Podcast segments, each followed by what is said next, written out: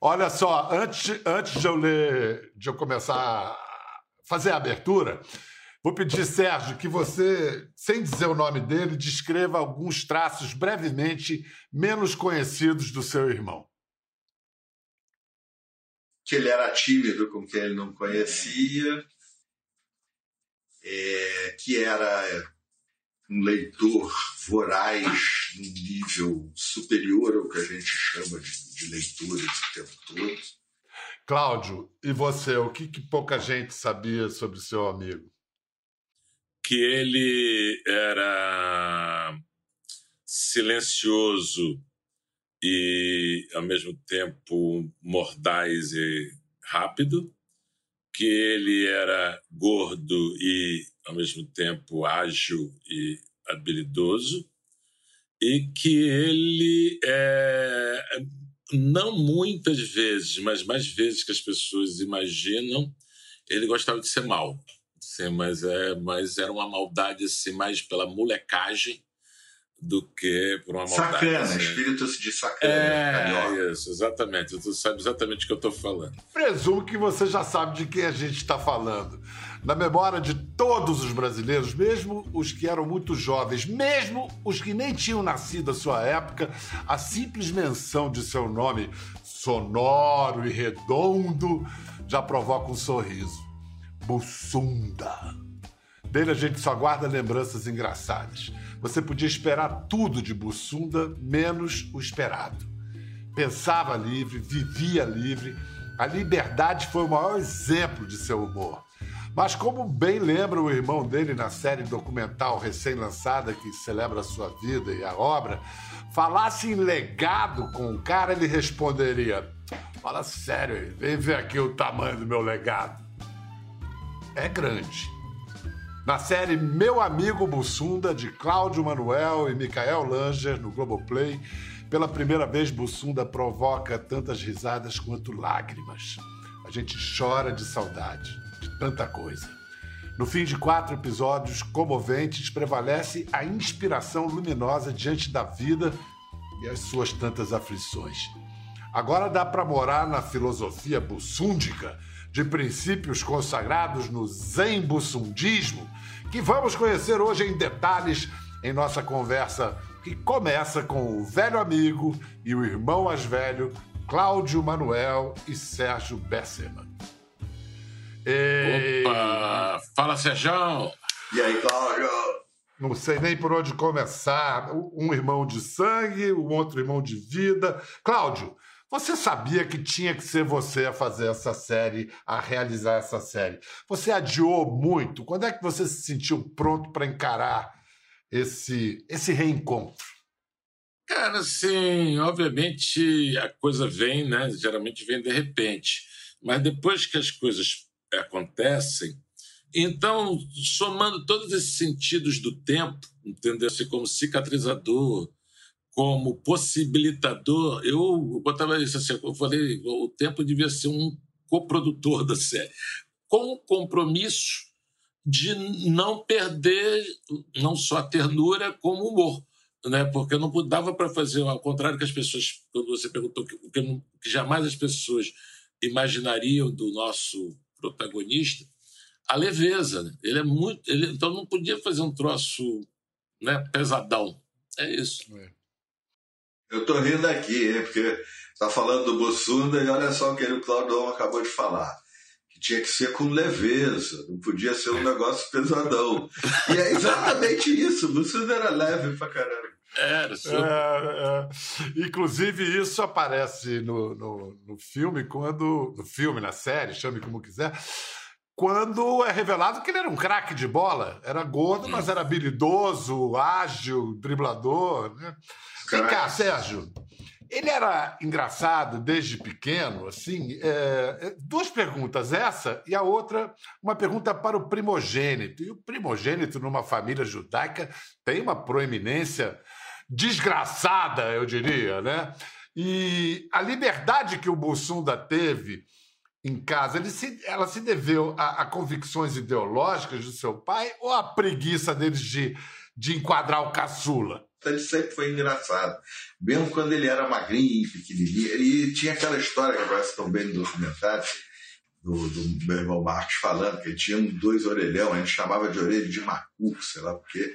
Quanto à segunda pergunta, é, meus pais eram é, progressistas, de esquerda, minha mãe judia, meu pai então, uma coisa de marrano lá também, mas mais um positivismo libertador também, mas deu, coincidiu, que eles eram também muito libertários. A tradição de esquerda da época era meio autoritário, não soube meio, meio, hein? É, soviético. Mas eles não. Eles, eles mantinham o frescor desse movimento progressista todo no sentido libertário. Então a gente foi educado muito assim, cada um só não podia não ler, tinha que ler. Agora cada um que fosse por onde fizer, era livre, podia fazer o que bem entendesse, porque isso fazia parte de como meus pais viam a vida. Mas meus pais nunca contrariaram, nunca chegaram para ele e disseram tem que não sei o quê. Era sempre aquela pressão, mas sem negar a liberdade dele de criar o próprio destino. Ele levou isso muito a sério. Sorte nossa. Vem cá, brevemente, Cláudio, a gente tem umas imagens incríveis na, na, na, colônia de férias judaica, onde você era monitor, quatro anos mais velho que ele, e ele era menino ali. E ali surgiu o apelido Bussunda. Uhum. Por quê? Qual, é, qual, era, qual a origem? Vem basicamente da, da, da, prática dele de não tomar banho, né? E, da, e também da ideia de que a cada colônia ele bateria um recorde de dias de banhos não tomados. Tinha um personagem na época do regime militar que era uma coisa cívica, do Sugismundo, que era para ensinar as pessoas a terem hábitos higiênicos, não jogar lixo na rua, lavar as mãos, babá. Aí ele virou Besserminha, primeiro apelido, depois foi Bessermundo, por causa do Sugismundo. Aí, brevemente, Bussundo. Aí, Bussunda, como você mesmo falou, é muito mais legal, né? Bussunda. É, Bussunda. Aí, Bussunda ficou. Vem cá, a gente vai voltar à vida, mas a gente tem que é. É, falar da morte, né? Claro. É, muito, muito cedo, é, tinha 43 anos, absurdo. Naquela manhã, foi um sábado, né? Eu estava uhum. Eu estava conversando com uma turma, Carlos Alberto Parreira incluído, no lobby do Hotel da Seleção, e aí me chamaram para dar a notícia, para ajudar na cobertura. E aí eu voltei para o grupo do lobby para me despedir. Quando eu me aproximei, o Parreira falou brincando assim: quem morreu? Pela minha cara, né? Pela cara que eu voltei. E, bom, aí à noite no Jornal Nacional, o Brasil teve a notícia que muito difícil de acreditar. É uma mistura de muita tristeza, de susto, de inconformismo que a gente tem por aqui, como se uma notícia tão inesperada, tão triste, não combinasse com o momento que a gente está vivendo, tanto aqui quanto aí no Brasil. Era um amigo, um amigo meu, muito amigo, muito. Tá muito difícil, cara. E uma falta aqui, não sei como é que a gente vai suportar essa falta. A tsunami, eu tô soterrado, eu não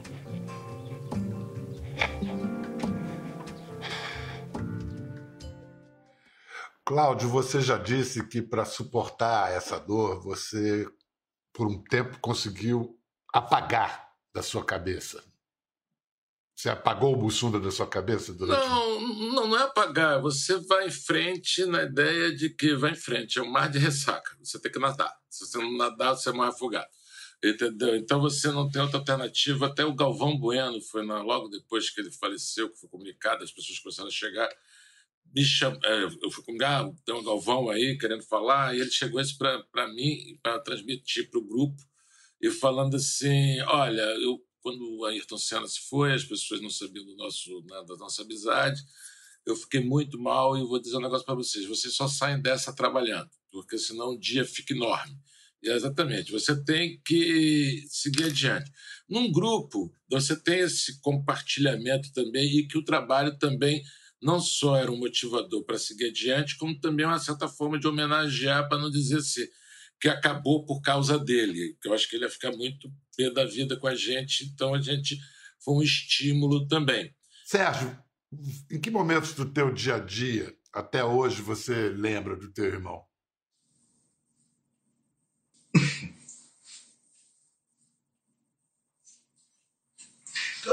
é, todo dia. Às vezes é um gatilho, alguma coisa, às vezes é uma. Eu ainda brinco de conversar para saber o que ele ia dizer. Uma... Olha, não tem método experimental melhor para pensar fora da caixa do que imaginar que está conversando com o Bussu. E é essa coisa, ele fez parte da, da, da, vida inteira. Então é um negócio que ainda me pega. Nessa época do ano, quando chega, dessa vez teve o um documentário, ajudou pra caramba. Mas ainda todo ano, sem que eu perceba, eu vou perceber depois, quando chega ali maio, bate alguma coisa. Vem cá, é, você tem uma coisa, uma expressão muito feliz no filme, é, Cláudio, que idealiza-se muito a década de 80, mas o grande barato da década de 80 foi um porre de liberdade de expressão. Né? Uma virada do centro. Uma loucura, né? Você define muito bem, você fala assim, era aquele momento depois da censura e antes dos algoritmos com perdão da expressão, limite de U era ola, né? Era ola, exatamente. E mais ainda, você cobrar limite era de uma caretice extrema. Outro dia mesmo, o camarada disse assim, mas como é que você explica o fato do Bussunda ter essa formação intelectual e gostar tanto? Ele fazia também umas piadas vulgares. Eu falei, porque piada vulgar é na mente de uma galera elitista e metida besta pra caramba, que não está entendendo que o camarada, o camarada lida com comunicação de massa. O cara, entendeu? A gente gostava de ir no Maracanã, véio. a gente gostava de ver a galera gritando gol. A gente, a gente foi assim, underground porque não tinha nos descoberto. A gente sempre quis ser pop. Vamos incluir na conversa a coisa mais linda que, que o Sunda fez. Oh. Júlia Besserman. Julinha!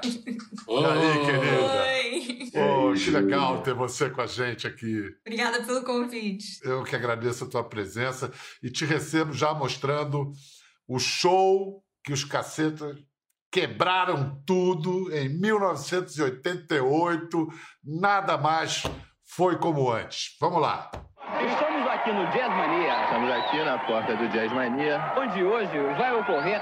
Onde vamos ver. Sensacional apresentação. A Caceta Popular do Planeta Diário. Onde a multidão fica toda na porta porque não tem lugar lá dentro. Vamos entrar. É um lugar muito pequeno. Vem comigo. Gente, nós somos um grupo novo de São Paulo. Da Moca. É o Caganeira. Alguém conhece a gente?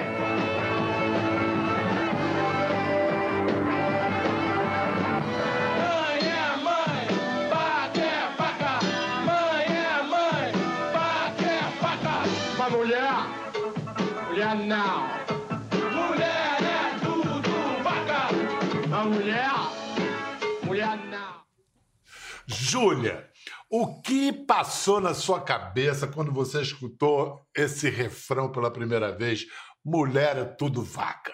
Eu acho engraçado, eu já falei isso até com o Cláudio é que o pessoal mais velho acha que me incomoda o Mulher é Tudo Vaca. E realmente não me incomoda. Eu sou neta da Helena Besserman, que não gostava de ser chamada de vó.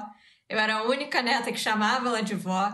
Ela me xingou de tudo que é possível por conta disso. Então, assim, ser xingada de vaca, para mim, é nada. Você tem um grande sucesso agora que é o, o, da Rita, né? Ó, oh, Rita, volta de gramada, ó, Rita, que eu perdoo a facada. Isso! Então, assim, é, você não, o camarada não está fazendo apologia à facada, ele está contando um caso de Dona Icone. Por exemplo, a gente começou agora nesse show com o é uma música dele também, que fala assim: gente, gente, eu sou, nós somos um grupo novo de São Paulo, da Moca. Ninguém achou que a gente era paulista por causa disso. Era um, era um sketch. Essa música aí é um outro sketch. Ele está contando uma história de um cara que fica paquerando uma menina que fala mal o tempo todo do ex-namorado. Aí ele acha que a menina, opa, vai dar um mole aí, porque o ex-namorado saiu, ela tá magoada com o ex-namorado, eu vou entrando. E quando ele vai dar o bote, ela volta pro ex-namorado. Então o cara fica indignado com isso, mas não é um manifesto político. Ninguém está querendo fundar um, par partido, uma filosofia de vida a partir daí. Não, e, e, o disco foi um mega sucesso, com, com hits como Eu tô tristão, tô sofrendo pra caralho, meu me fudi, sou carta fora do baralho. Que poesia, Pô, né? Que coisa linda, que coisa maravilhosa. Júlia, Júlia, no filme você sai perguntando para amigos, para pessoas próximas ao Bussunda, quem era seu pai. Você chegou a uma resposta? Eu acho que, que ele era essa pessoa doce, leve, que vocês estavam falando, e, e alto astral, assim, ninguém. Eu até tentei achar alguém, assim, alguma coisa que irritava sobre o meu pai, e as pessoas realmente não têm histórias de irritação. Só a minha mãe, mas é porque é casada, né? Aí é também diferente. Aí não vale. Aí não, não vale. vale. Entre o, os erros por, por excesso e os acertos por excesso, que, que teve mais de Bussunda? Eu acho que teve mais acerto. Eu acho até assim, essa discussão que eu trouxe era uma discussão que eu tinha que ter comigo mesma, de tentar unir né, o pai com a figura de humorista. É, de também, ele morreu quando eu tinha 12 anos, então eu não entendia tanto assim certas partes do humor que e, e, a, e, a, sociedade mudou, o humor mudou, né? O que é aceito, o que não é aceito. Mas eu acho que foi mais acerto mesmo. E eu acho que é isso, assim, era um outro contexto. Né? A gente agora acha que nessa organização binária que a gente resolveu ter, que eu também não acredito muito, mas assim, a gente acha que essa coisa de ser politicamente incorreta é de ser de direita, né? E na época era isso, era acabou a censura, vamos tentar de tudo, era super de esquerda, né? Essa tentativa de vamos fazer humor com qualquer coisa. Sérgio no Bussunda, o ingênuo, o malicioso e o sábio, como diferenciar? Aí, esse é o grande a grande genialidade dele, não dá. É, é, ele consegue, pela arte e na vida, essa coisa estava sempre junto. Eu vou anunciar os fundamentos do Zen Bussundismo e aí cada um de vocês discorre brevemente sobre cada um deles. Cláudio, tem um nome a lazer. Isso é um slogan do Bussunda. Se o Bussunda tivesse uma bandeira, esse era o nome que ele fala isso desde moleque, entendeu? Assim, essa coisa do ter um nome a, a, a lazer, tanto que quando a gente dividia as tarefas é, eu cuidava mais da televisão, o Beto dos livros, ele era o ministro do ócio e lazer, ele que organizava uns, uns repousos, nossos revezamentos, ele tinha tabelinha, ele que ligava para a produção, ó, fulano vai sair três dias, tal, tal. Então ele tinha essa tarefa. Que o Bussunda era esse doidão, mas Bussunda não chegava atrasado, Bussunda não faltava, Bussunda no trabalho ele era um Sérgio Bessa. Mas na hora do lazer, com igual Também, dedicação. Igual, maior é... dedicação. Sérgio, hei de vencer mesmo sendo legal. É parecida com a primeira. A primeira não abri mão nunca de bom caráter. Ser legal aqui é, é, não é agradar aos outros. Ele e a Angélica conversando, isso é bom caráter, isso é não fazer.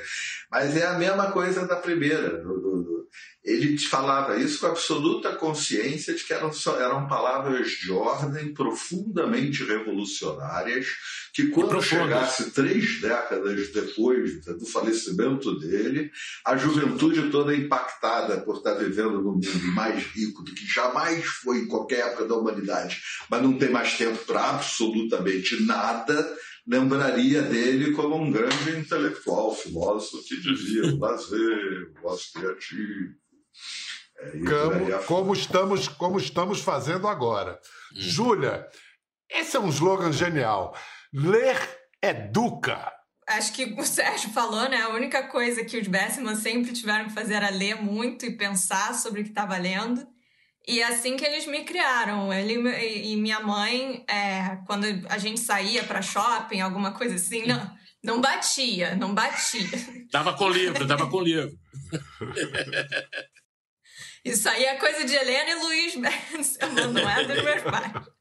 Mas quando a gente saía para shopping, eu geralmente ia para alguma livraria e, e, pegava até assim de quadrinho a, a livro infantil, a coisas mais sérias e, e perguntava, né, se podia comprar e aí eles ficavam assim: livro não é gasto, livro é investimento. Então, livro, esse é um problema até hoje, porque eu não posso entrar numa livraria que eu já compro cinco livros de uma vez só, porque não é despesa, é investimento.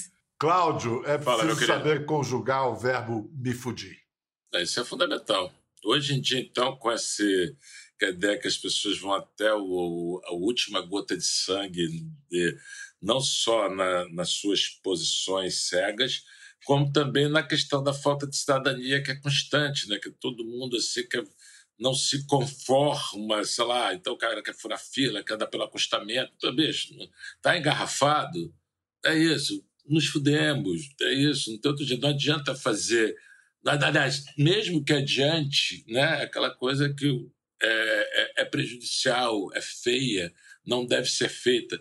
E como bom filósofo, né, é, é, fundador do Zen Bussundismo, que na verdade eu queria denunciar aqui que a, a, a Júlia vai fazer uma igreja e está querendo realmente ficar rica como pastora da Isenção igreja. tributária. Então, Claro. o, é preciso conjugar o verbo me fudir, é um, eu acho que também é um sábio mandamento. E o quinto mandamento ah, ah, tem a ver com esse anterior, que é, Sérgio, é, com as cagadas que a gente faz. É que a gente aduba a vida. Isso é genial. Isso é genial. Sérgio, você, você também fala de uma coisa que o Bussunda dizia que é terrivelmente oportuna para os dias de hoje, que além de entender que a vida é um sopro, que dessa vida só se leva o rock, que a gente não devia ter tanto apego às nossas opiniões, né? Que é um, Oh. É uma desgraça dos dias contemporâneos.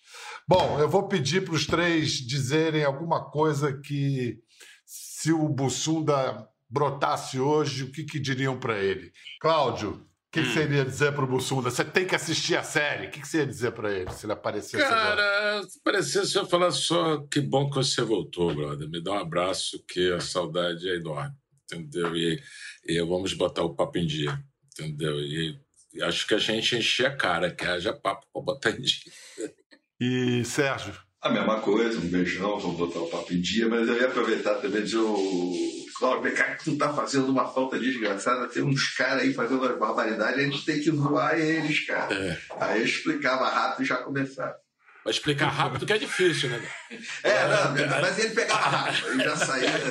Você tá fazendo falta. Você tá, você tá fazendo falta para dar aquela desmontada. O rei tá nu, essas coisas assim. Que ele dava com genialidade. Julinha? Acho que é a mesma coisa. É... E, e eu ia apresentar, apesar de já ter morrido o Vine, né, que virou TikTok agora, mas eu ia apresentar porque eu acho que ele ia se amarrar, ele gostava de fazer esquetezinhas de vídeo em tudo, então acho que ele ia se amarrar nessas coisas de vídeo pra internet. Ele morreu, o YouTube tinha um ano só de idade, então é isso, ia apresentar isso pra ele, falar, olha o que dá pra fazer o celular agora, pai, ver o que, que ele ia arranjar. Júlia, você hoje é roteirista, você se, se pega às vezes com uma veia humorística herdada do seu pai, você, pega, você, se, você reconhece alguma coisa do seu pai em você? Com certeza. É, eu, eu, quando escrevo, eu geralmente escrevo coisas de humor. Eu tentei escrever drama e não consigo, acho meio chato. É, e tem uma coisa, não sei se, se veio do meu pai, mas assim, eu fico muito motivada a escrever quando eu estou com muita raiva de política. Que agora é quase então o todo dia dia, todo, né? Você deve estar 24 horas. escrevendo para chu, deve estar escrevendo para chuchu, hein? Ah, Esse momento tá complicado, mas é, é, assim, a motivação geralmente é essa. Não sei, aí o Cláudio que tem que falar se ele tinha uma motivação parecida também, mas. Não, o Bussunda tirava de tudo. O Bussunda tirava humor de tudo, entendeu? Ele tinha muita sacada. Eu acho que agora o problema, eu acho que a gente tem isso, é primeiro é competir com a vida real. Que a vida real, assim, se você chega assim, se você faz, escreve para um humorístico, qualquer um personagem como o nosso supremo mandatário, tu- o redator final fala, bom, isso não existe, cara. Você está exagerando, baixa a sua bola. A ficção não consegue. O Não trabalho consegue da chegar. ficção hoje é, é comer arroz com feijão para se equiparar ao que, que é derramado na gente. Né? Tipo assim, é, é inacreditável. Mas eu acho que como ele era bom nisso também. Né? Ele, ele- ele ia dizer que a gente está com azar. Uma É. vez ele passou três dias em casa, na cama praticamente, sem sair. E eu e o Marcos, pô, vamos lá. Tá? Não, tô casado, tô casado, tô casado. Aí eu fui sair, quando eu voltei, tava um burburinho na portaria do apartamento lá da Anitta Gregório, que aparece no documentário, maravilhoso. Tá um burburinho na portaria, o elevador estava enguiçado, o porteiro tinha conseguido desligar finalmente para a pessoa que estava presa poder pular um espaço de meio metro. Aí ele pula e já põe a mão no meu ombro, indo para o outro elevador, dizendo: Eu estou casado. Estamos casados. É, a gente está casado, a gente está casado, a gente está. É isso. Obrigado, Cláudio Manuel. Parabéns pelo extraordinário documentário. Obrigado, Sérgio obrigado, Besserman. Pedro, obrigado, Júlia Besserman.